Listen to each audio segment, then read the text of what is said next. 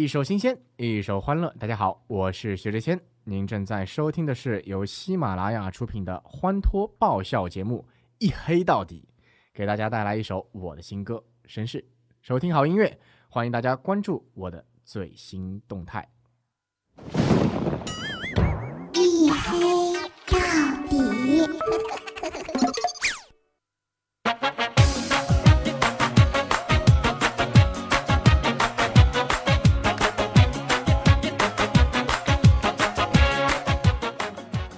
一黑到底。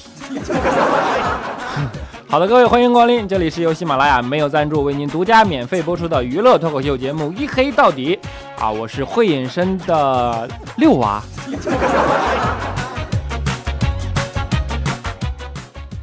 这两天啊，随着高考成绩的公布，对吧？估计最紧张的就莫过于那些填报志愿的孩子了啊！你小区里到处都是啊，弄得沸沸扬扬的，晚上觉都睡不好，是不是？哎，不过也可以理解，无可厚非嘛。你看高考考的好与不好啊，能投胎到一个什么学校啊，基本也就在此一举了，对吧？我现在甚至看到网上啊出了好多关于填报志愿的攻略啊，比如说除了学校以外，其实城市也很重要啊。一个城市的文化氛围和涵养，它最终会决定一个人的世界观和人生观，对吧？从而决定一个人的最终高度啊。所以说，尽量要选择那些相对发达的地区。比如说长三角地区啊，因为江浙沪可以包邮哦。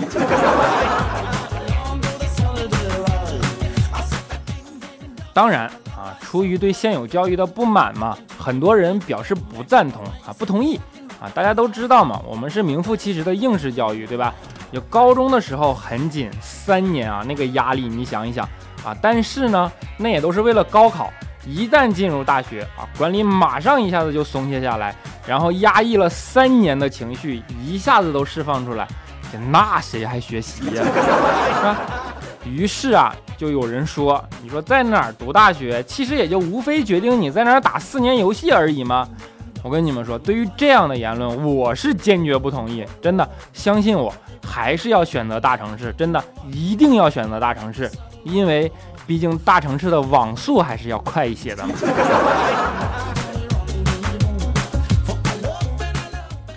我们开个玩笑啊，其实我们现在都知道，高考呢几乎已经被视为人生中最重要的一次转折了。所以说，所有的目光啊，或者说舆论啊，都集中在这儿，也都无可厚非，对吧？无论是考生还是家长，对于任何一个细节都不敢有掉以轻心，他也掉以轻心不起，对吧？我当年高考填报的志愿的时候，其实也这样，就为了选择学校想破了头。当时我爸和我妈甚至还产生了特别大的分歧。我爸建议我去交大，但是我妈呢，她希望我去复旦。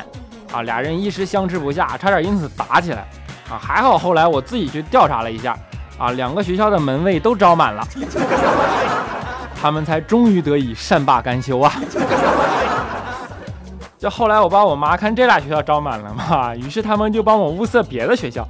你说反正都是当门卫，为啥非得去学校呢？对吧？这时候我就毅然决然地站了出来，我自己的人生啊，那我得自己做主啊，对吧？于是我就跟他俩说：“我说你们知道人类为什么会进步吗？那就是因为下一代人他不听上一代人的话，对吧？”于是我自己选择啊，毅然决然的啊，我选择了蓝翔。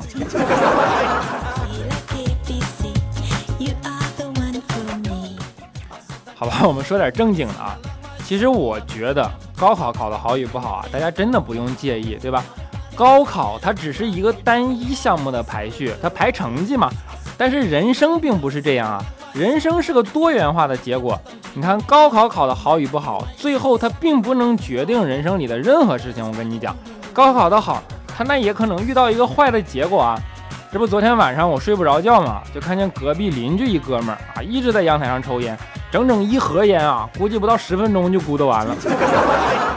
然后烟咕嘟完了，这哥们儿就没办法了，就只能冲着漆黑的天空大声的怒吼道：“你考得好有个卵用啊！当年老子要是考得不好，怎么会去学金融？要是不去学金融，怎么今天会买股票呢？”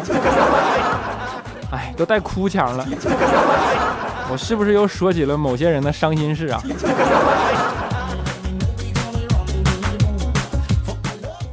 不过我们怎么说高考？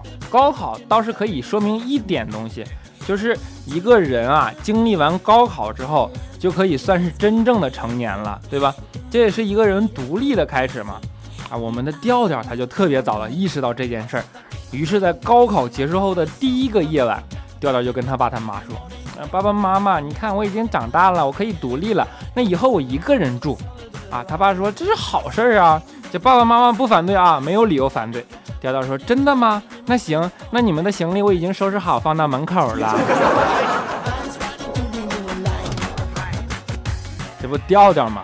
他觉得长大了，那就应该干点大人干的事儿，对吧？正好那阵儿流行《古惑仔》嘛，啊，《古惑仔》不知道你们知道不知道？就是郑伊健演的那个陈浩南，然后画一身纹身的那个。调调 特别崇拜他啊，于是就想学电影里那样，在自己身上也弄个纹身。但是呢，他又怕他爸削他，啊，于是思来想去，为了征求他爸的意见嘛，这调调就特意去纹身店里纹了一行字儿回家。然后特意趁着吃晚饭的时候，把后背露给他爸看，啊，只见上面赫然写着：“爸，我可以纹身吗？” 我跟你们说啊，调调也就是胖点啊，不然估计得被他爸打折了。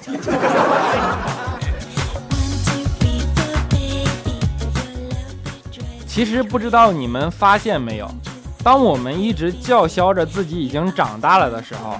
他偏偏说明自己还很幼稚，对吧？而当我们真正的长大了，就发现根本没有兴致去叫嚣了。调调现在呢，算是真的长大了，也知道凡事呢为他爸他妈考虑了，家庭环境啊、关系啊也都和谐了很多。这不今年父亲节嘛，调调就想送他爸点礼物吧，但是思来想去又不知道送些什么好。后来一想，你说父子俩还能这么见外干嘛呀，对吧？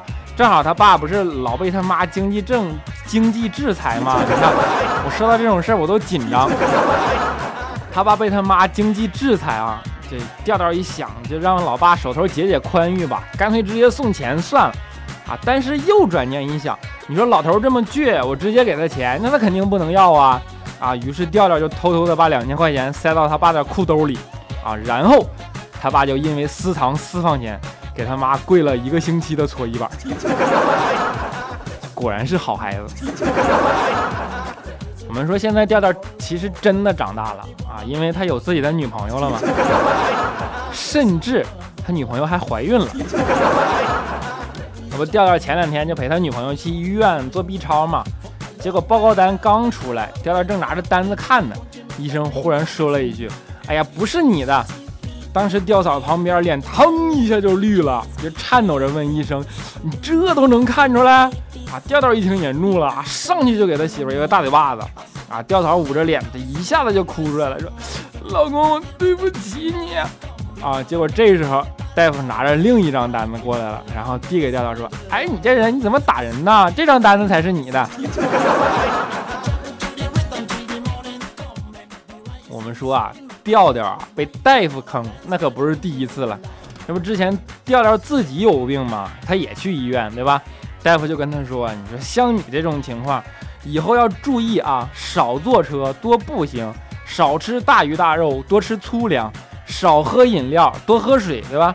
多在家吃饭啊，尽量不要到外面去吃，特别是龙虾。”啊，当时调调一听，这完了，这又是得了什么绝症了？这是啊，于是就问大夫说：“大夫啊，那是为什么呀？”大夫说：“那还不因为你工资低吗？”哎，大夫你怎么这么伤人呢？其实我们这代人啊，就包括听节目的你们，应该都了解对吧？我们这代人现在碰到的这种工作环境呢，会制造出很多亚健康人群，对吧？然后现在嘛，大家也都比较注意养生，注意自己的身体管理，都想尽量远离那些辐射什么的，对吧？肖钦在这点上就特别矫情。这不因为每天暴露在电脑的环境里嘛，肖琴就特别害怕被辐射，减少寿命啊。后来怪叔叔一看这样下去也不是办法，于是就给肖琴找到一张表格，开导他嘛。就是这表格上面写着，据日本权威专家研究发现，对一个人寿命影响主要有以下因素啊：单身啊可以减少三千五百天，重度吸烟。可以减少两千二百五十天，过度肥胖可以减少九百天，啊，抽烟啊可以减少四百天，驾驶事故可以减少二百零七天，啊，饮酒啊可以减少一百三十天，电子辐射呢它只减少十一天，自然射线呢减少八天，啊，喝咖啡减少六天。啊，于是看完了，怪叔叔就拍了拍孝青肩膀说：“看到了吗？不用担心，那电子辐射啊，对寿命的影响，它几乎是微乎其微的。”啊，结果肖青一看，啊，更郁闷了。你想啊，单身减少三千五百天，我觉得怪叔叔是故意的，他没把加班写进去。相信你们也都知道，我们的工作性质比较特殊，对吧？经常要加班，尤其是晚上加完班回家坐公交车嘛，也买不起车呀，对吧？总是会错过末班车。这不，昨天晚上我加班嘛，就是等我赶到公交车站啊，发现末班车已经开过去好几分钟了，但是旁边还有一个姑娘就在那儿毅然决然、特别执着的在那儿等。于是我就问她呀，我说美女是车没来吗？啊，她特别坚定的跟我告诉说没来，对，还没有。啊，于是我这么一听，我就放心了，就特别安心的在那儿跟她等，对吧？结果足足等了十五分钟啊，终于来车了啊，来了辆奔驰啊，把他接走了，是不是闹心？这不后来一看嘛，反正车也没了，对吧？这我咋整啊？我先打车，你等会儿再说吧。我干脆跑到旁边小饭店吃个宵夜吧，补充补充能量。啊，就在饭店吃宵夜嘛，就旁边那服务员妹子就在那一个劲的玩那个微信摇一摇，啊，于是我也拿手机，我在那开始摇，啊，别说还真摇到了，一看照片，啊，还就是她，就那服务员妹子，啊，于是我就发微信跟她说，我说嗨，美女，你现在有空吗？啊，她立马就回我说有啊，我正无聊闲着呢，啊，于是我就说有空，有空，你敢不敢把面给我端进来呀？我都他妈等了快半个小时了。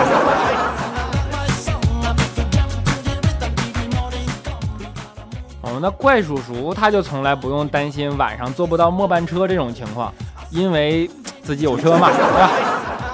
不过虽然作为我们之中唯一的成功人士，怪叔叔那日子过得那是相当的紧吧？还有调调啊，相信你们也知道原因了。这不前两天俩人聚在一起嘛，调调就抱怨，还跟怪叔叔说：“你说我一个月工资一万啊，发到手就剩五百，你说这是不是很苦？”这当时怪叔叔就不爱听了，跟调调说：“你行了，你一个月还剩五百，我一个月那工资到手就剩一条短信。这不为了对付这种经济制裁嘛？你就俩人就抱团了啊！就男人一抱团，那力量也是无穷的，是不是？就挤破脑袋想办法啊！哎，你别说，前两天还真被调调想到一个。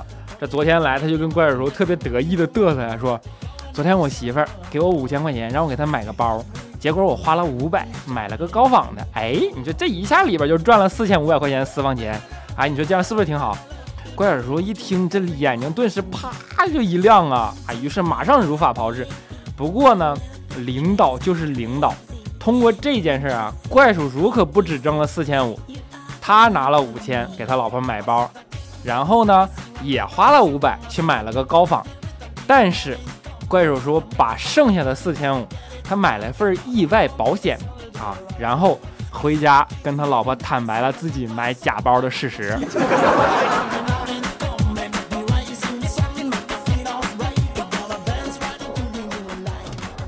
哎，怪叔叔跟他媳妇儿啊结婚也很多年了，就别看出各种状况，对吧？刚开始结婚的时候呢，两个人啊总是有点小摩擦，难免嘛，对吧？年少轻狂，那那个身体强刚的是吧？大概就是这种嘛，就是年轻力壮，对吧？经常吵架什么的。但是啊，随着时间的推移，怪叔叔慢慢变得成熟了，他就跟他媳妇儿说：“我希望以后我们两个不要吵架了。你看两个人吵架，其实就像拔河一样。”他媳妇一听，就顿时眼睛就红了，就跟他说：“你的意思是，一边放手，另一边就会受伤，是吗？”啊，怪叔叔说：“不是，我的意思是你这总有胖的一边赢，总是胖的一面赢。你看我这一黑领导，我都害怕。”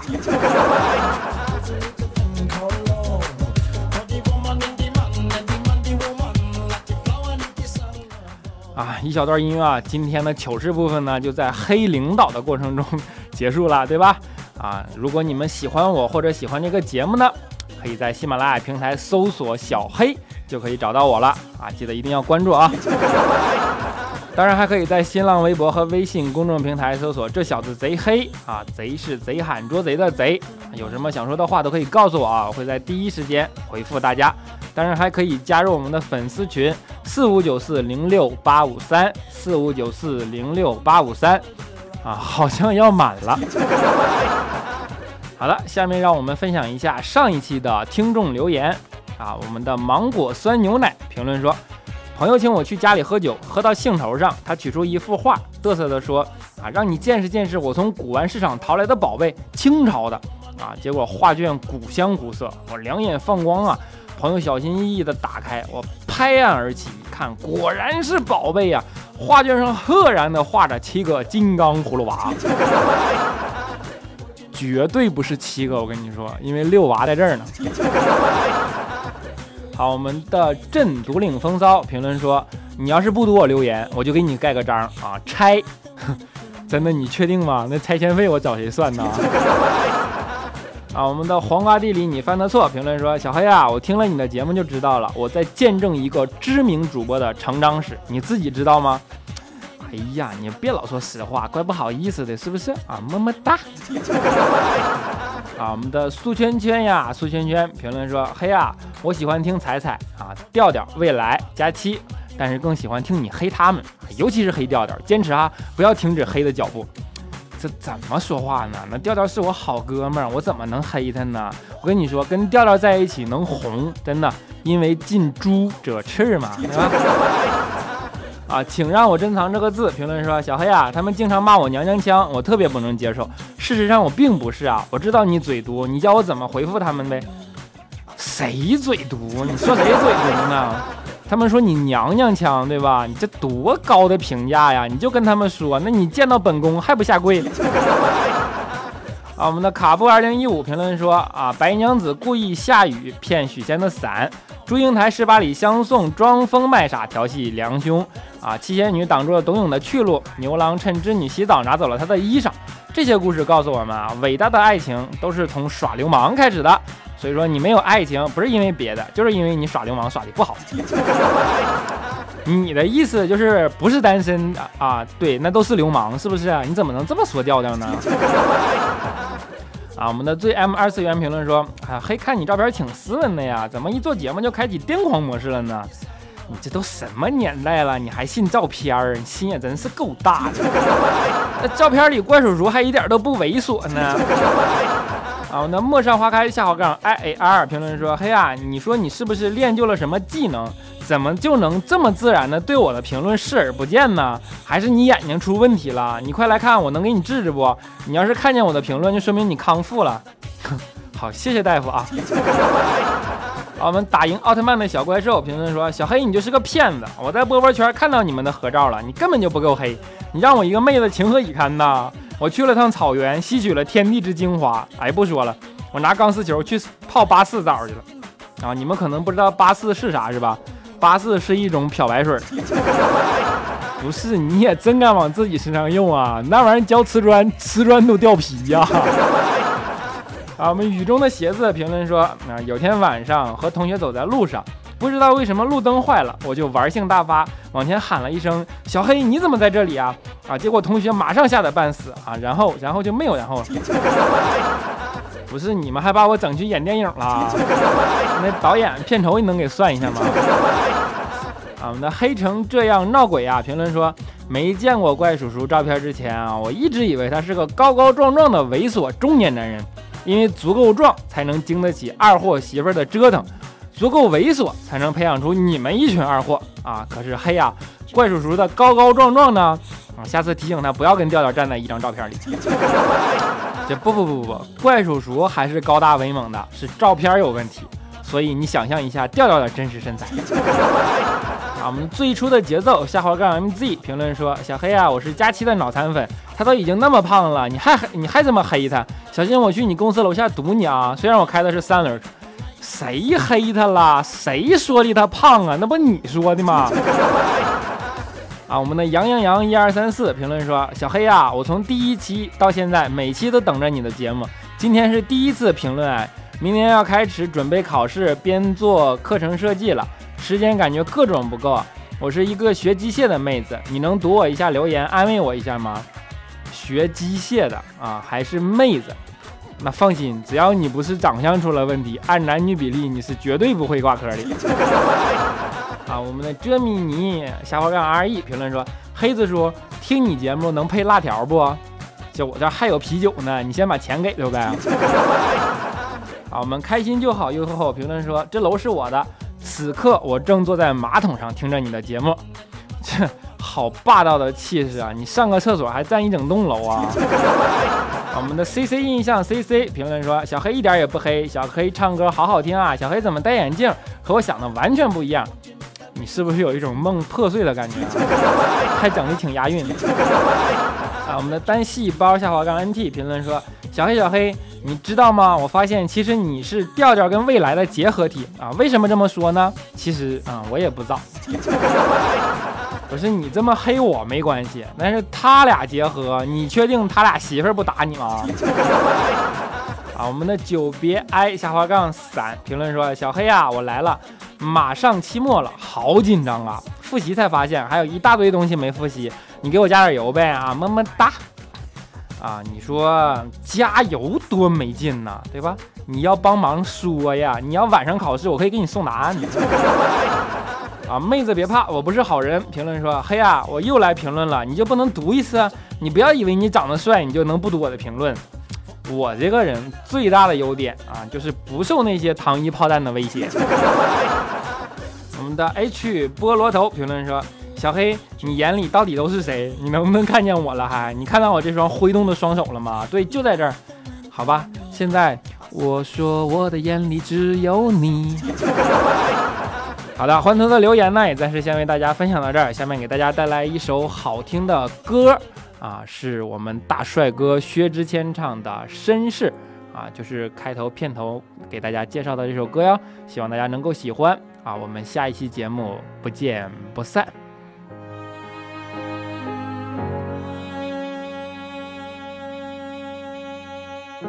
好久没见了，什么角色呢？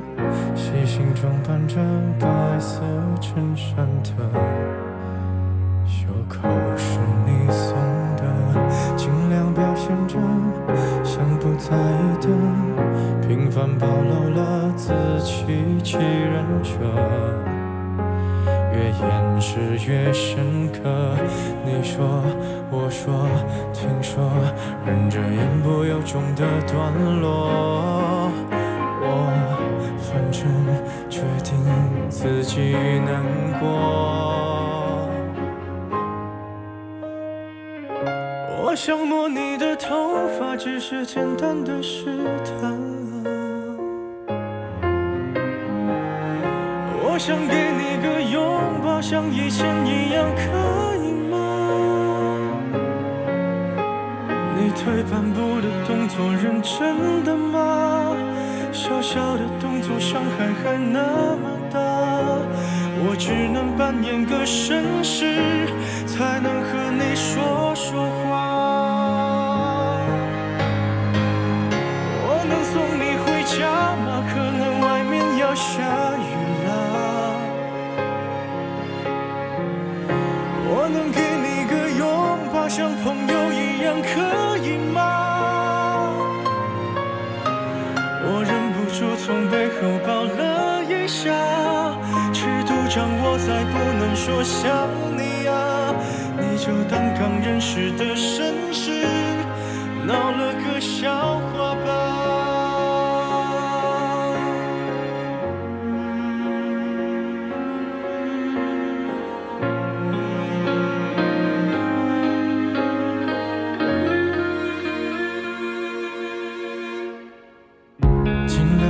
现着善解人意的平凡，暴露了不与人知的，越掩饰越深刻。想说，听说，别说，忍着言不由衷的段落。我反正注定留在角落。我想摸你。只是简单的试探啊。我想给你个拥抱，像以前一样，可以吗？你退半步的动作认真的吗？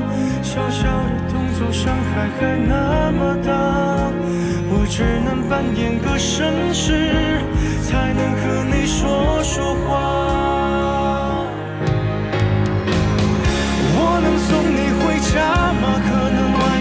下雨啦。